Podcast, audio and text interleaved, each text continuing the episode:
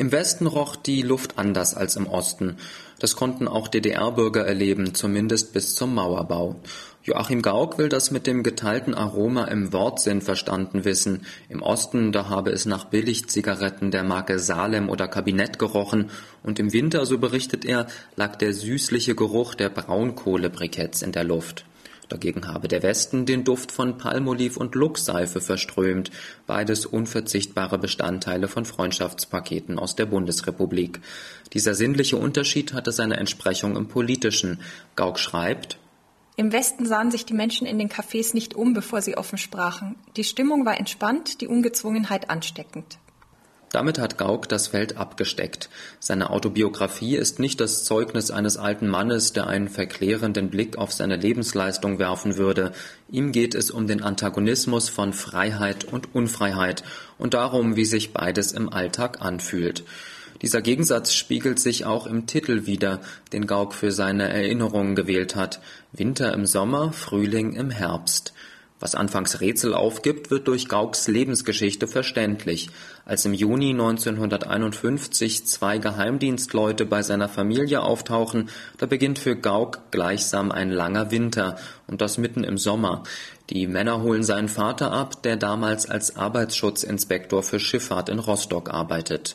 Ihm werden Spionage und antisowjetische Hetze vorgeworfen, zwar ohne nachvollziehbaren Grund, aber doch mit der Folge, dass der Vater für Jahre in einem sibirischen Arbeitslager verschwindet. Jahrzehnte später erlebt Gauck seinen politischen Frühling, und zwar mitten im Herbst.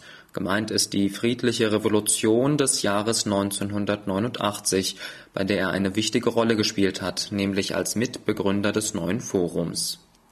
Der Weg zur Wende war mühsam und Gauck beschreibt eindringlich, wie er sich zum Beispiel mit einem mentalen Trick über Wasser gehalten hat. Jahre nach dem Mauerbau beginnt er buchstäblich vom Westen zu träumen. Gauck schildert das als eine beglückende Erfahrung.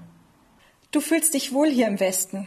Du kannst die Musik hören, die du magst, die Bücher und Zeitungen kaufen, die du schätzt. Du kannst nach Rom und nach London und nach Kopenhagen fahren, in Hamburg zum Jungfernstieg und auf die Ripperbahn gehen, den Kölner Dom besuchen und in den Alpen wandern.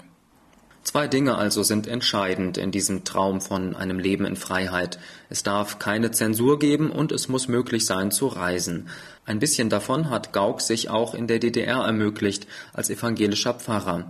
Die Kirche beschreibt er als Schutzraum, wo ein offenes Gespräch möglich war und Meinungen nicht aus Angst vor dem Regime unterdrückt werden mussten.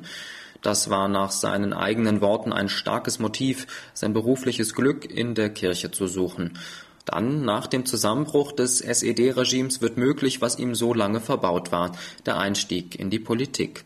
Gauck zieht für Bündnis 90 in die erste frei gewählte Volkskammer ein und landet dort im Innenausschuss, obwohl ihn der Ausschuss Deutsche Einheit viel mehr gereizt hätte. So wird die Staatssicherheit sein Thema, ohne dass er das wirklich gewollt hätte. In den darauffolgenden Monaten arbeitet Gauck maßgeblich am Stasi-Unterlagengesetz mit.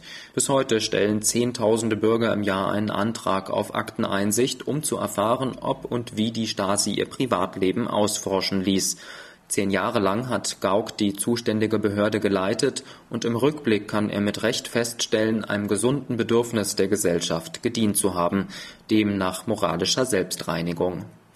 Es wäre zu hoch gehängt, der Lektüre seines Buchs die gleiche läuternde Wirkung zuzuschreiben, das würde Gauck wohl auch nicht für sich in Anspruch nehmen. Allerdings gelingt es ihm, den Sinn des Lesers für den Wert der Freiheit zu schärfen. Das ist ein großes Ziel, und er erreicht es nicht, ohne ab und zu in Pathos und pastoralen Duktus abzugleiten.